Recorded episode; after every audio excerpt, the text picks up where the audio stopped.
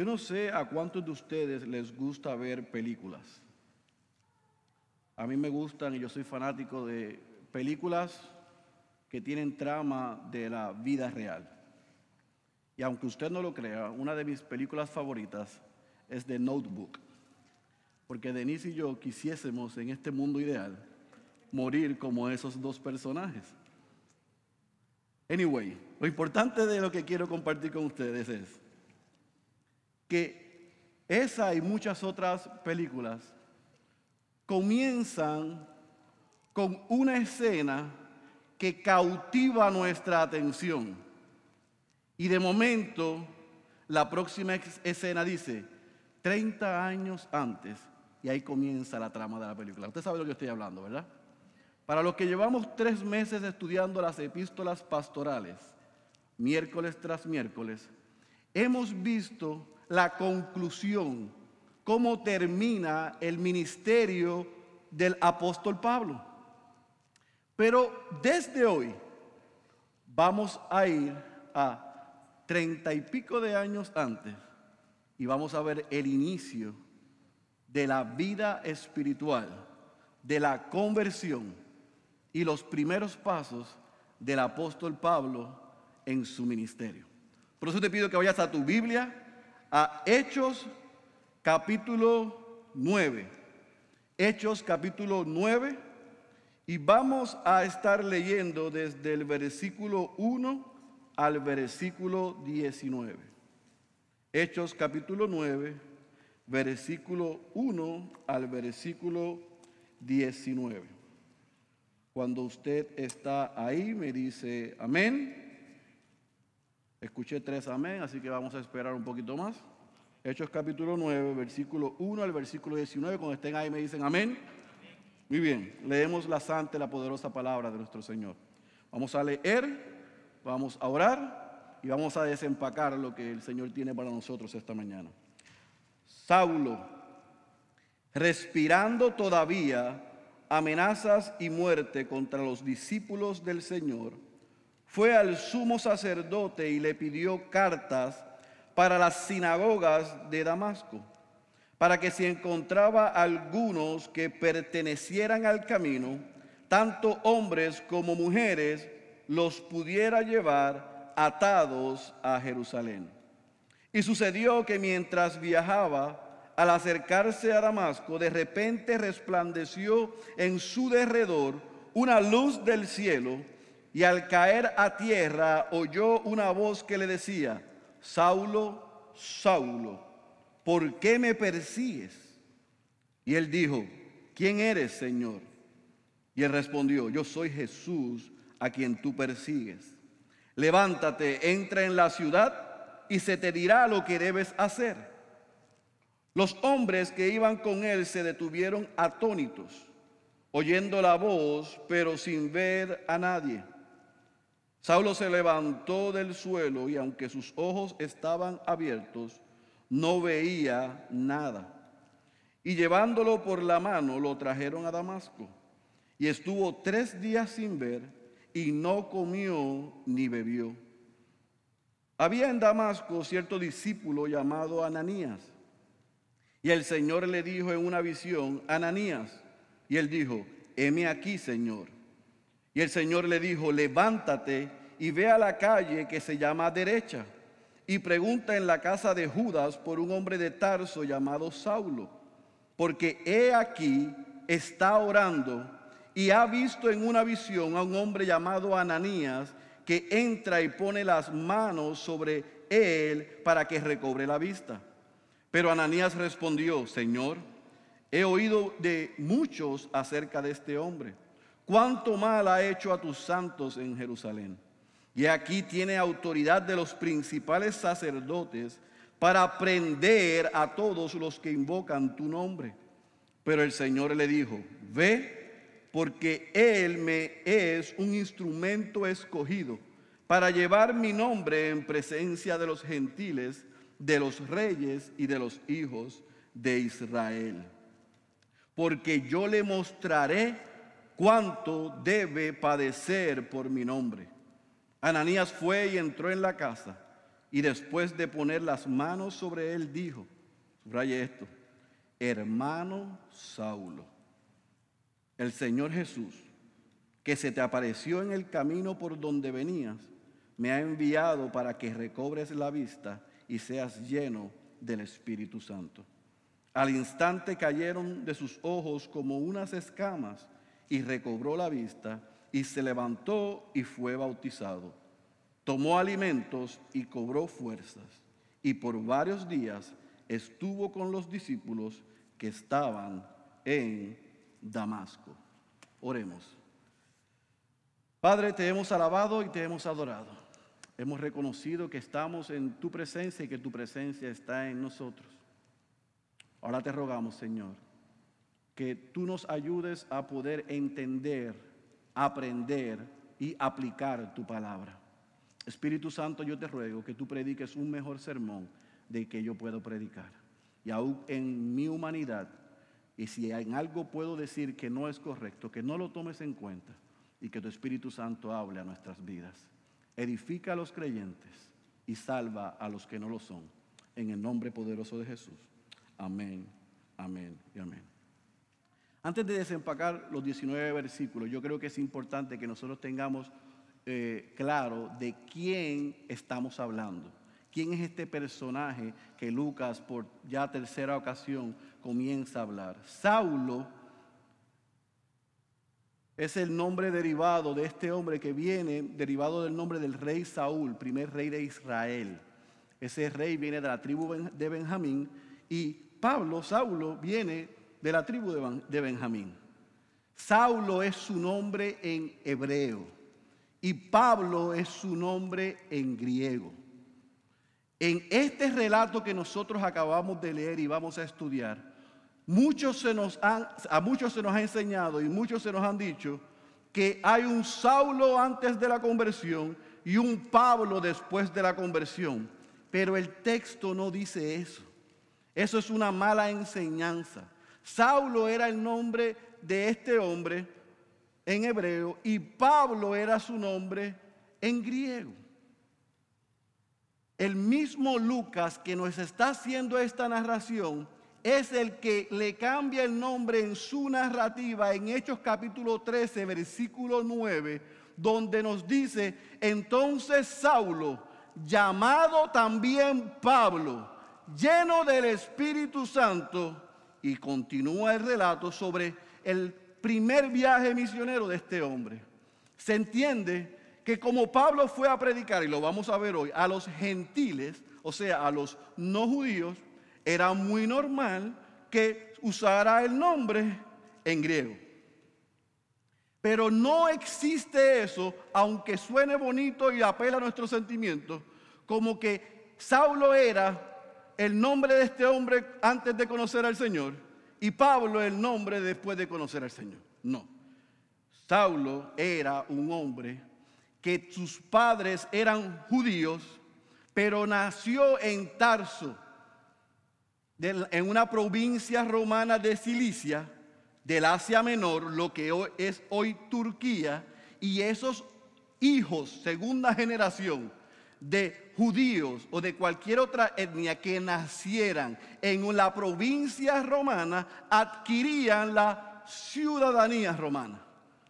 Por ende, este hombre era judío y era qué? Romano. ¿Estamos claros hasta ahí? Este hombre era un hombre sumamente preparado. Este hombre se describe a sí mismo, y el pastor César no sabía que yo tenía este versículo, pero en Filipenses capítulo 3, versículos 5 y 6, él mismo se describe a los filipenses y dice, circuncidado al octavo día, del linaje de Israel, de la tribu de Benjamín, hebreo de hebreos, en cuanto a la ley, fariseo, sí, fue criado bajo los pies del rabino Gamaliel y cuando creció se hizo fariseo y él da un poco más adelante unas luces de que hasta participó en el Sanedrín. En cuanto a celo, perseguidor de la iglesia. En cuanto a la justicia que es en la ley, él dice de sí mismo irreprensible. Estamos hablando de un hombre que en aquella época tenía de todo en botica. Doble ciudadanía, sumamente preparado, autoridad, conocimiento y celo por lo que él entendía que era lo correcto y que agradaba a Dios. ¿Estamos claros? Basado en esa eh, información, vayamos entonces a lo que Lucas nos comienza a narrar. Y en el capítulo 9, versículo 1 y versículo 2, Lucas nos trae de nuevo a este personaje que ya nos los había mencionado en el capítulo 7 y en el capítulo 8. En el capítulo 7 nos dijo que este hombre había consentido, participado, disfrutado de la muerte de Esteban. Pero en el capítulo 8 nos dijo que cuando los cristianos salieron de Jerusalén por la persecución, este hombre estaba liderando la persecución y que tenía un deseo de terminar, de exterminar a los cristianos, a los creyentes, a los seguidores de Jesús. Y la expresión que utilizó en el capítulo 8 es que él tenía un deseo como un ejército que llega a una ciudad a derribarla o como de un animal que quiere despedazar a su presa. De esa manera era el celo de Pablo. Él creía que él agradaba a Dios destruyendo y arrestando y deteniendo el avance de los seguidores de Jesucristo. Pero ahora en el capítulo 9, Lucas nos dice el plan de Pablo, el plan de Saulo, que yo le puedo titular el plan de todos los hombres, porque todos los hombres tenemos nuestros propios planes. Y Saulo tenía su propio plan. Y en el versículo 1, versículo 2, nos dice cuál era su plan. Él dice, Lucas dice que Pablo respiraba amenazas de muerte contra los discípulos del Señor. Había tanto odio y deseo de detener a los que estaban en el camino. Así se le llamaba a los seguidores de Jesús, los que estaban en el camino, que él fue el sumo sacerdote nuevamente a donde Caifás y le pidió permiso y autorización para ir a Damasco, que estaba al noreste de Jerusalén, donde evidentemente en la persecución llegaron muchos cristianos allá. Y ese tramo de Jerusalén a Damasco se tardaba seis días y él pidió permiso, dame autoridad, dame autorización para llegar a las sinagogas y arrestar a los hombres y a las mujeres que están en el camino, que están predicando a ese Cristo. Y le dieron el permiso. Así que él sale hacia Damasco. Ese era su plan maestro como usted y yo hacemos planes con nuestra vida. Saulo salió y va a Damasco, pero el plan de Saulo se encontró con el plan del Señor. Y el versículo 3 al versículo 6 nos dice que mientras él iba acercándose a Damasco, su plan cambió. Y el plan de nuestro Señor Jesucristo aparece en escena. Y nos dice el versículo 3 al versículo 6, nos da una información sumamente importante. Y si usted está tomando notas, anote esto, valga la redundancia, que este relato que Lucas nos da en Hechos capítulo 9, el mismo Pablo lo narra en Hechos capítulo 22 y en Hechos capítulo 26 y nos da un poco más de información.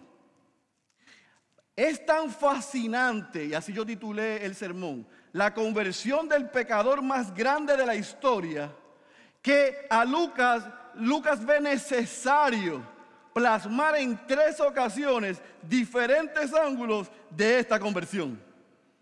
Pero en Hechos capítulo 9 nos dice que mientras Saulo iba acercándose a Damasco, viene una luz resplandeciente.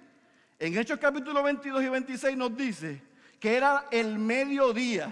Así que la luz y el resplandor del sol estaba en qué? en su pique. Pero este resplandor fue más grande y más fuerte que el del mismo sol, que cuando él lo ve, cae de rodillas. Déjeme hacer un paréntesis. Se nos ha enseñado y hasta en escuela dominical hacen los dibujos de Pablo montado en un caballo y que se cayó del caballo. El problema es que la Biblia no dice que estaba montado en un caballo. Así que él se cayó. Si estaba en el caballo o no, yo no lo sé. Pero no lo dice. Así que no, digamos que se cayó el caballo. Lo que dice el texto es que la luz era tan resplandeciente. Y él más adelante dice que él ve a Jesús. Es una cristofanía. Ve al Cristo que él cae de rodillas. Y escucha una voz que le dice, le pregunta, Saulo, Saulo. Cada vez que usted ve esa expresión dicha del mismo Jesús, es muy personal. Vemos a Jesús decir en Lucas, Marta, Marta. Vemos a Jesús en Mateo decir, Israel, Israel. Es muy personal, es llamando la atención. Y él le dice, Saulo, Saulo, ¿por qué me persigues? Pero yo quiero que usted observe algo. Cuando él cae de rodillas, él hace una pregunta, ¿quién eres Señor? Por lo tanto, él no cae de rodillas en actitud de reverencia, es en actitud de terror. ¿Qué es esto que está pasando? ¿Quién tú eres, Señor? Y él le dice, yo soy Jesús, a quien tú persigues. Yo quiero que usted se coloque en la, en la escena y recuerde, este hombre tiene permiso para ir a arrestar a los del camino. Y ahora este, en esta visión, en esta cristofanía, Cristo se le aparece y le dice, ¿por qué me persigues a mí? ¿Usted sabe cómo los cables de Pablo se cruzaron? ¿Cómo que yo te estoy persiguiendo a ti. Oye, no te estoy persiguiendo a ti. Yo estoy persiguiendo a los del camino. Jesús le dice, no, tú me estás persiguiendo a mí.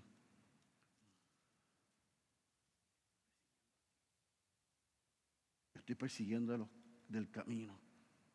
Aquellos que crecieron y fueron esparcidos. Están predicando otro mensaje. ¿Cómo que yo te estoy persiguiendo a ti? Él dice, sí, tú me estás persiguiendo a mí. Saulo creía que estaba trabajando para Dios, Jesús le dice, tú estás trabajando en contra de Dios. Saulo creía que estaba trabajando para Dios. Jesús le dice, tú estás trabajando en contra mía. Así hay muchos que creemos que estamos trabajando para Dios y con nuestras acciones estamos en contra de Dios.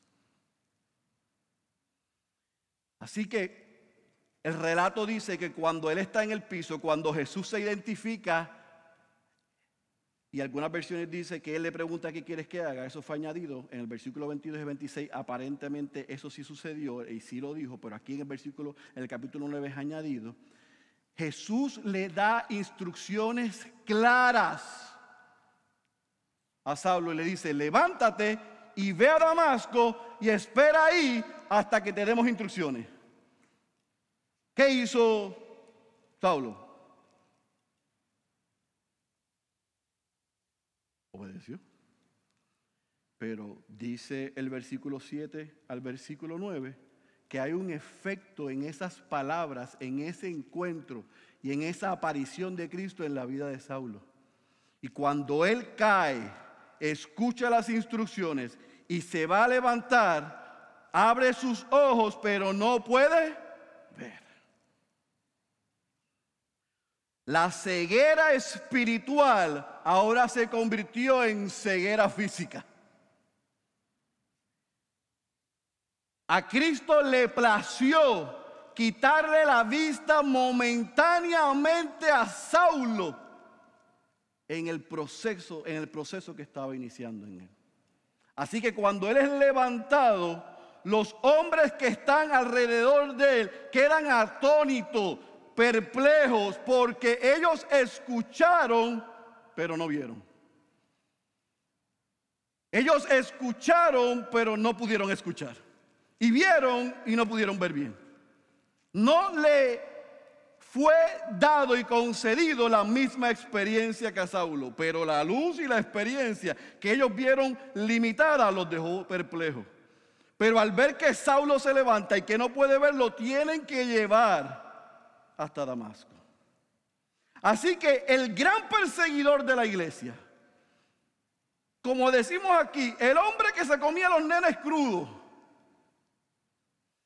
aquel que tenía permiso para destruir a los del camino, ahora es un hombre ciego, confundido, reflexivo y encerrado. Su plan era ir a Damasco a destruir el plan de Cristo era llevarlo a Damasco para salvarlo. Hay un efecto de reflexión profunda en la vida de Saulo. Y más adelante este texto nos dice que hasta se encontraba orando. Así que siga conmigo la historia, se levanta, no puede ver, lo ayudan y lo llevan a Damasco.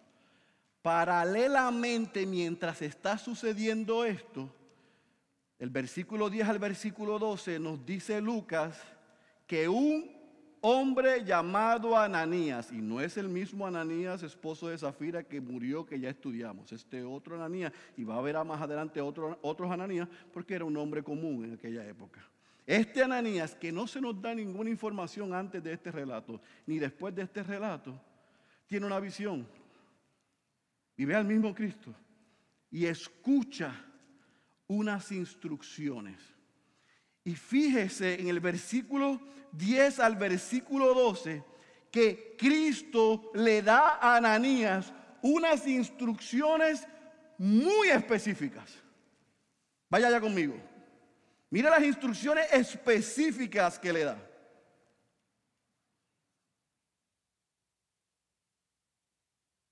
Le dice, levántate, ve a la calle que se llama derecha, pregunta en la casa de Judas por un hombre de Tarso llamado Saulo, porque él está aquí orando y ha visto en una visión un hombre llamado Ananías que entra y pone las manos sobre él para que recobre la vista. Jesús fue específico, claro, preciso y contundente. Una calle, una casa, un hombre, una cosa que estaba haciendo y una visión. Le dio toda la data. Le dijo, ve, este es el mandato, esta es la orden, ve allá. En ese relato en el capítulo 9 no nos da ninguna información de Ananías, pero en el capítulo 22 el mismo Pablo dice que este era un hombre justo, un hombre bueno, un buen discípulo, respetado por los demás. Así que evidentemente Jesús escogió a alguien insignificante para que siguiera sus instrucciones y que fuese el instrumento que Dios usara para salvar al apóstol más grande de la historia. Se escucha bien la historia, pero ante el mandato a Ananías, Ananías levanta una objeción. Él dice, eh, que yo vaya a ponerle las manos para que vea y reciba el Espíritu Santo. ¿A quién? A Saulo. Señor, déjame explicarte una cosa. Porque a mí me parece, déjame educarte. Déjame darte un pedazo de información que tú no tienes.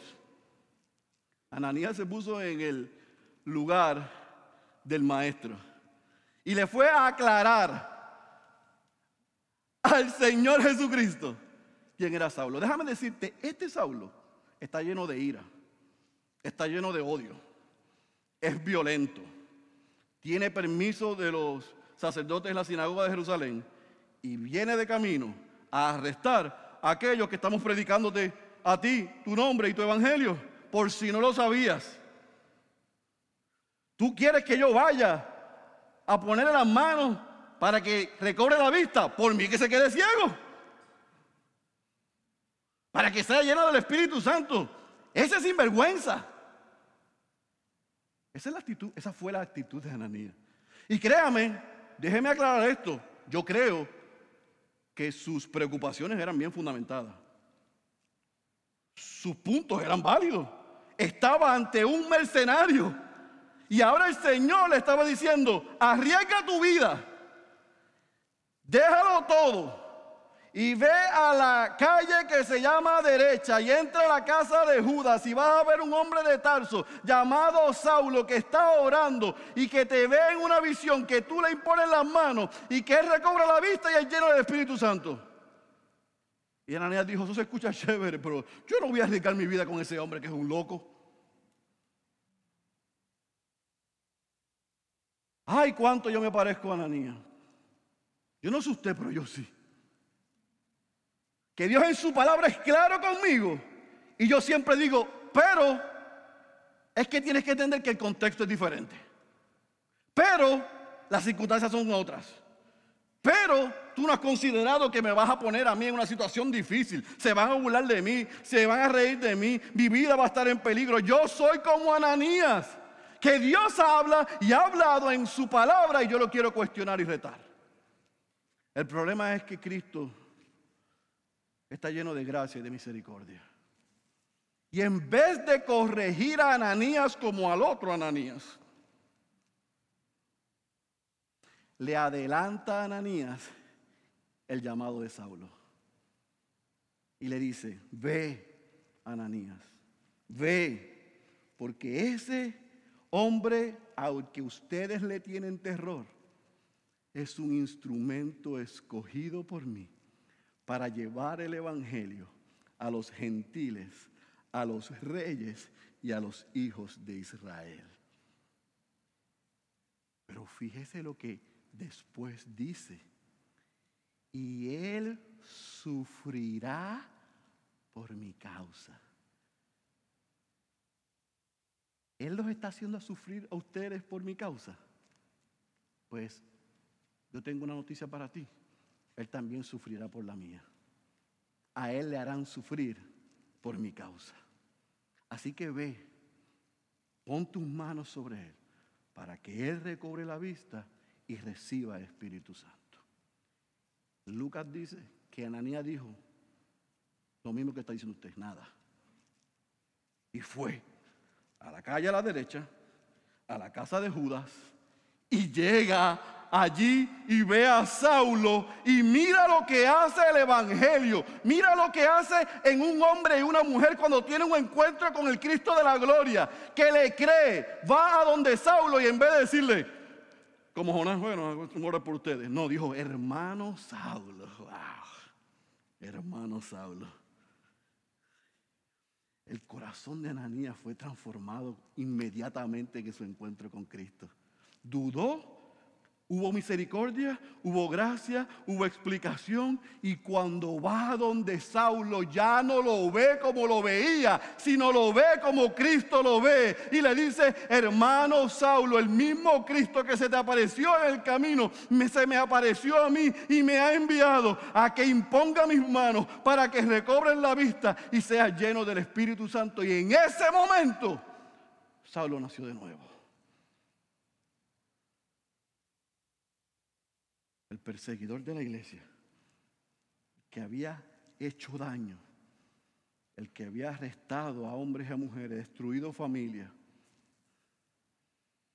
Ananías lo pudo ver como Cristo lo veía. Sus pecados fueron perdonados y Saulo ante los ojos de Ananías era blanco como la nieve le impone sus manos. Y Saulo recobra su vista y es lleno del Espíritu Santo. Y yo sé lo que van a decir algunos. Oye, pero hace dos semanas, para ser llenos del Espíritu Santo, tenían que ir los apóstoles a imponer las manos. ¿Por qué a Saulo ahora fue lleno del Espíritu Santo? Porque Saulo era judío y no se necesitaba apóstoles para que le impusieran las manos y recibieran el Espíritu Santo, sino que a los enviados del Señor podían orar por él y él podía recibir el Espíritu Santo como pasó en Pentecostés. Y ese día Saulo nació de nuevo. Y ese día Cristo lo transformó. Y de estar tres días sin comer y sin beber nada, inmediatamente, tan pronto recobró la vista y fue lleno del Espíritu Santo, comió, recuperó sus fuerzas y se unió a los discípulos en Damasco. Saulo nació de nuevo. Era una nueva criatura. Veía lo que Cristo veía y ahora amaba lo que Dios amaba. Y se unió al resto de los discípulos en Damasco. ¿Qué pasó? Venga el próximo domingo y usted se va a enterar de lo que pasó, que se va a poner buenísimo. Pero yo quiero aterrizar este avión a tu vida y a mi vida ahora. Cómo la transformación de Saulo se relaciona contigo y conmigo. Cómo de un hombre que iba a Damasco a arrestar a creyentes, ahora tenemos a un hombre que era un creyente en Damasco. ¿Cómo eso sucede? ¿Cómo es que Saulo ahora cree, se bautiza y se une a esos creyentes? ¿Cómo? Si lo que destilaba era odio y terror hacia los creyentes. Sencillo. Eso sucedió para demostrarle a aquellos creyentes y demostrarnos a nosotros que no hay nada imposible para Dios. No hay absolutamente nada imposible para Dios. No hay hombre ni mujer, por peor que nos parezca, que esté al alcance de la gracia del Señor. Así que hay varias cosas que nosotros podemos aprender aquí. Número uno, Dios puede y Dios quiere salvar a los pecadores, aun a los que a usted y a mí nos parezcan imposibles. Humanamente, Pablo estaba descartado para salvación. Pablo era el Osama Bin Laden, el Saddam Hussein, el presidente de Norcorea de aquella época. Era el Adolfo Hitler, que cuando solamente el nombre lo escuchaban los creyentes le crujían los dientes y decía, ese tipo se merece el infierno. A veces algunos piensan de la suegra, de los padres, de los hijos, de los hermanos, de los jefes y los compañeros de trabajo que por su comportamiento se merecen el infierno y que jamás la salvación del Señor los podrá alcanzar. En la vida de Saulo en la conversión de Saulo, que para aquella época era el pecador más grande de la historia, John Piper lo llama el jefe de los pecadores. Su gracia lo alcanzó como cantábamos. No había ni hay explicación humana para la salvación de Saulo. Como no hay explicación para ninguna conversión verdadera. ¿Sabe por qué? Porque la salvación es del Señor. No le pertenece a los hombres, le pertenece al Señor. Así que mi querido hermano y hermana que está aquí, no descarte a nadie. Por amor a Jesucristo, yo les ruego por toda la misericordia que no descarte a nadie. Si me salvó a mí y si le salvó a usted, puede salvar a cualquiera que Él haya determinado ya salvar. Y usted y yo no somos quienes para estar diciendo este sí, esto no. A nosotros nos corresponde el ministerio de la reconciliación, ir a predicarle a la gente reconciliados con Dios. La vida, la obra de Cristo en su cruz, su muerte, su resurrección están disponibles para todos aquellos que hoy al escuchar el mensaje de salvación entiendan y reconozcan que son pecadores, que han pecado contra un Dios tres veces santo, que se arrepientan de sus pecados y confiesen con su boca que Jesucristo es Señor y Salvador. Yo oro que hoy las escamas de nuestros ojos caigan al piso y nosotros podamos ver al Cristo de la gloria y podamos reconocerle, si no lo ha reconocido hoy, como Señor y Salvador. Hoy es el día de salvación, no es mañana. Dios quiere y Dios puede hacer lo que nosotros no nos podemos imaginar. aún con aquellos que nosotros pensamos que no merecen salvación. Número dos, la salvación no depende de la voluntad caída del hombre, sino de la voluntad soberana y el poder de Dios. Déjeme recordarle algo. Todo sobre la conversión de Saulo vino de Dios, no vino de Saulo. Saulo no estaba buscando salvación, estaba buscando sangre. Pero Dios tenía todo planeado antes de la fundación del mundo.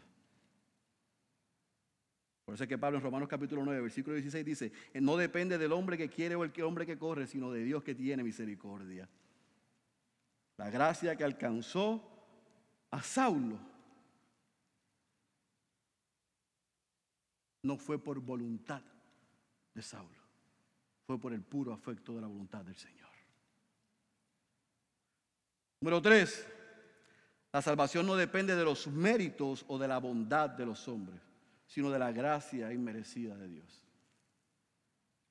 No había nada en la naturaleza pecaminosa de Saulo que Cristo haya mirado y dicho, Él es bastante bueno. Él está equivocado, pero está defendiendo una justa causa. Él es moralmente bueno. Así que como yo veo que Él es más o menos bueno, yo lo voy a salvar. no había nada en Saulo que era merecedor de la gracia del Señor. Como tampoco no hay nada en ti y en mí que, sea, que hayamos sido merecedores de la gracia que nos alcanzó. Si hoy somos hijos e hijas de Dios, no es por nada bueno que hayamos hecho, no es porque nos portamos bien, no es porque crecimos en una casa cristiana, no es porque no tomamos alcohol, no usamos droga, no es porque hicimos todas las asignaciones en la escuela, porque fuimos obedientes a nuestros padres, porque, porque nunca nos han dado un ticket de tránsito, porque siempre hemos rendido las planillas a tiempo. No es por eso, porque hay gente que ha hecho eso y está en el infierno. Y que no hay nada que nosotros podamos hacer, aunque todas esas cosas como creyentes las debemos hacer, porque es lo correcto y hemos nacido de nuevo, que pueda ganarse méritos para ser salvos.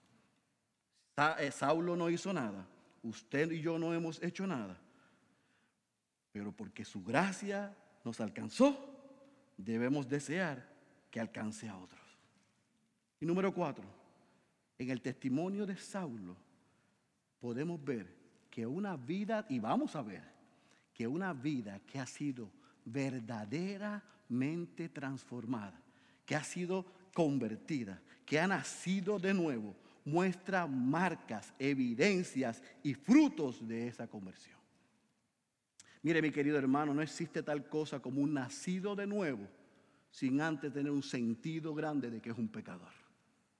Yo le aseguro a usted que en aquellos tres días que él no estaba viendo, que estaba sin deseo de comer y sin deseo de tomarse algo, la película de su vida, las preguntas y el peso de su pecado pasaron por el frente de Saulo y lo convencieron de que él era un pecador que necesitaba un salvador una persona que de verdad ha nacido de nuevo, primero ha reconocido lo vil y lo pecador que es. Uno no puede, yo, no, a veces escucho historias, no, yo sabes, yo, mi vida estaba muy bien. A mí lo único que me faltaba era Cristo.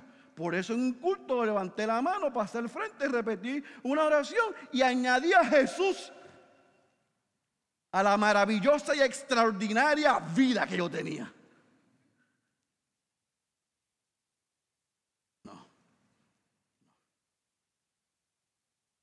No hay maravillosa, ni extraordinaria, ni completa vida con un corazón que está en pedazos.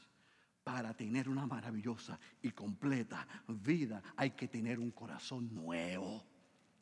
Y ese corazón nuevo produce en nosotros frutos dignos de arrepentimiento. Y yo veo y los otros ven que algo ha pasado conmigo. Venga la semana que viene para que usted vea cómo la gente decía, ¿y qué le pasó a este hombre?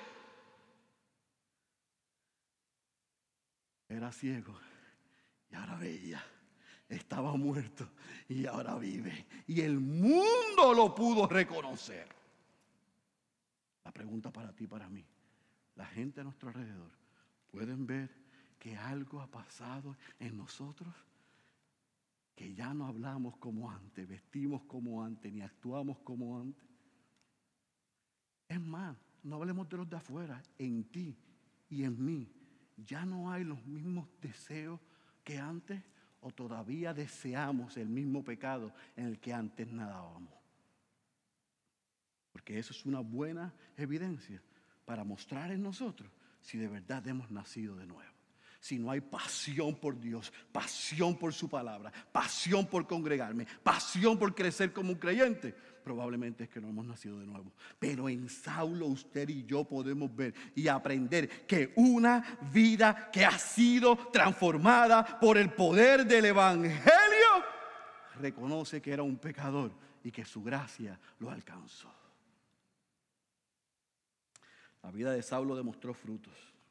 Yo oro que aquellos que hemos nacido de nuevo, nuestras vidas puedan mostrar frutos dignos de arrepentimiento. Y si todavía tú no has reconocido a Jesucristo como tu Señor y tu Salvador, yo ruego que Él ponga el deseo y el anhelo en ti. Que puedas ver, porque puedas sentir diferente. Para que otros puedan ver en ti la obra de Cristo. Pero no solamente en Pablo vemos que para Dios no hay nada imposible, sino que en Ananías vemos que la obediencia va por encima de todo. ¿Qué diferencia entre este Ananías y el otro Ananías? Y a mí me encanta el relato de Ananías porque nos mostró la humanidad de esta Ananías, la duda. Mm, tú quieres que yo vaya donde este hombre que es un matón. Déjame aclararte unas cosas, tú sabes, tú me estás poniendo en riesgo. Porque si yo voy a la derecha, a la casa de Judas y le pongo las manos, puede ser que yo le ponga las manos, pero a mí me corten el cuello. ¿Eso no es una duda razonable o no? Lo que había escuchado de Saulo lo había aterrado a él y a todos. Bueno, en Damasco se dice que ellos estaban esperando como que hasta aquí llegamos. Pero hasta aquí se acabó la historia. Por ahí viene, por ahí viene Saulo. Como nosotros con María, con Dorian, por ahí viene Dorian. Señor nos ayude. Por ahí viene otra, que el Señor nos ayude. Pues, como que era inminente. Saulo viene para acá, se acabó la historia. Pero cuando Cristo le dice, Eres instrumento escogido para mí. Ve, porque lo voy a usar para ir a predicarle a los gentiles, a los reyes y a los hijos de Israel. Ah, lo que te estoy mandando a hacer. Él fue transformado y fue y le puso las manos y le llamó hermano. Yo quiero que tú entiendas esto hoy. La obediencia por encima de todo trae bendición a nuestras vidas. Porque usted y yo no sabemos nada más de Ananías. ¿Qué importa? Si tuvo el honor y el privilegio de imponerle las manos y de ser usado por el mismo Cristo para ser un instrumento para que la salvación llegara al apóstol Pablo, al más grande apóstol, líder de la historia después de nuestro Señor Jesucristo. Un hombre insignificante, un buen discípulo, un buen siervo. ¿Sabe por qué? Porque para Dios no hay nada imposible. Y vamos a seguir viendo en el relato de Hechos que a Cristo le place usar hombres y mujeres como usted y como yo para hacer cosas extraordinarias a través de nosotros. Y muchas veces se reserva los nombres de ellos y de nosotros para que la gloria sea exclusivamente de Él. ¿Cuánto Dios puede y quiere hacer con nosotros, mi amado hermano y hermana, si usted y yo hacemos lo mismo. Si nosotros vamos y somos obedientes en ir a donde nadie quiere ir y relacionarnos y predicarles el Evangelio donde nadie les quiere predicar. ¿Qué cosas Dios puede hacer con nosotros? David Platt dice, que a Dios le plació usar un puñado de hombres en un monte de Galilea para ser transformados por el poder del Evangelio y mediante ese poder llenar el mundo con el Evangelio y transformarlo. Un puñado de hombres. ¿Cuánto más puede hacer con estos 60, 70 que estamos aquí hoy en Ciudad de Dios si le decimos al Señor, heme aquí, envíame a mí, yo iré? Y yo abro mi boca y presento a ese Dios Señor y Salvador, este Dios único y verdadero que a través de su Hijo produjo un intercambio increíble donde Él recibió el pecado, la ira de Dios, lo hizo pecado por nosotros para darnos su justicia. Y por esa justicia usted y yo somos salvos y hemos nacido de nuevo y tenemos la vida eterna, no para que nos congreguemos todos los domingos y cantemos su gracia me alcanzó mientras los otros a nuestro alrededor se están perdiendo. Es su gracia me alcanzó para yo ir como una niña donde nadie quiere ir, para que la gracia del Señor alcance a otros mediante la proclamación del Evangelio. Quiera Dios que nosotros seamos como niñas, obedientes sobre todo, y vayamos donde nada, nadie quiere ir. Seamos valientes en predicarle el Evangelio en tiempo y en fuera de tiempo a toda criatura. Si tú estás aquí en esta mañana y andas como Saulo, con tu plan, yo les ruego a Dios que tú hayas entendido que tu plan siempre va a chocar con el plan de Dios.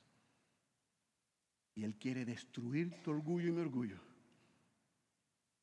para salvarnos. Yo ruego que hoy tus ojos puedan ver y que puedas recibir un corazón nuevo y la fe para arrepentirte de tus pecados y poner tu fe en Jesucristo como Señor y como Salvador de tu vida.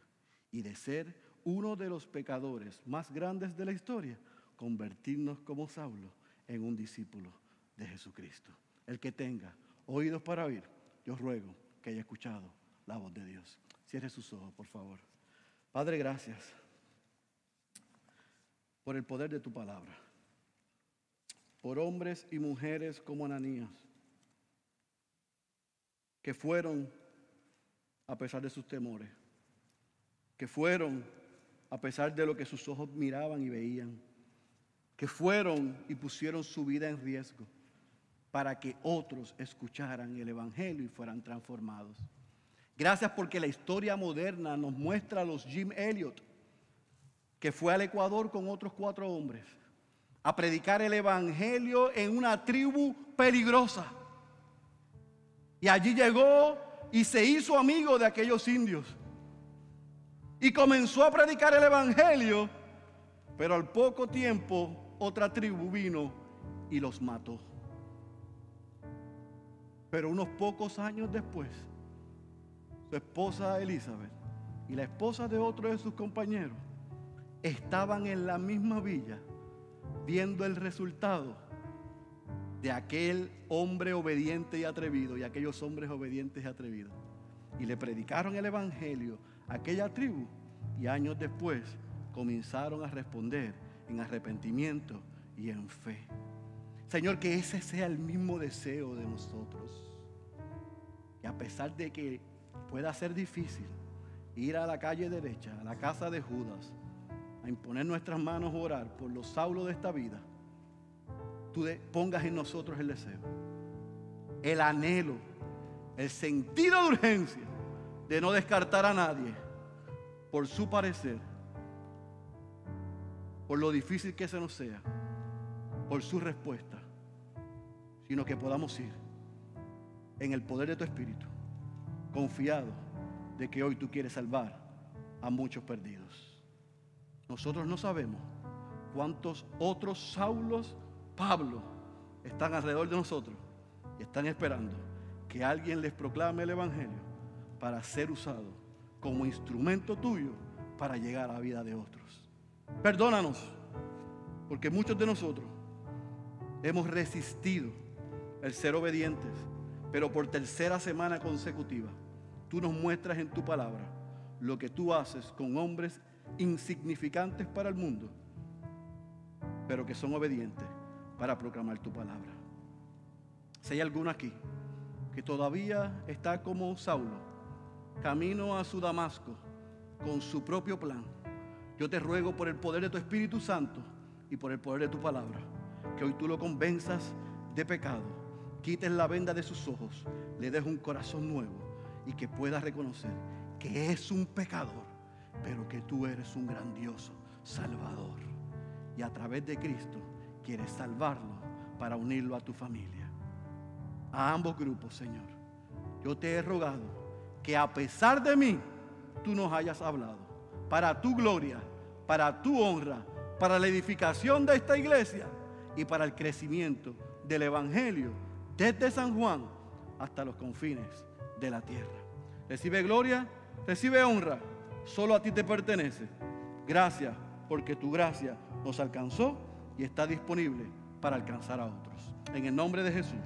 Amén, amén y amén.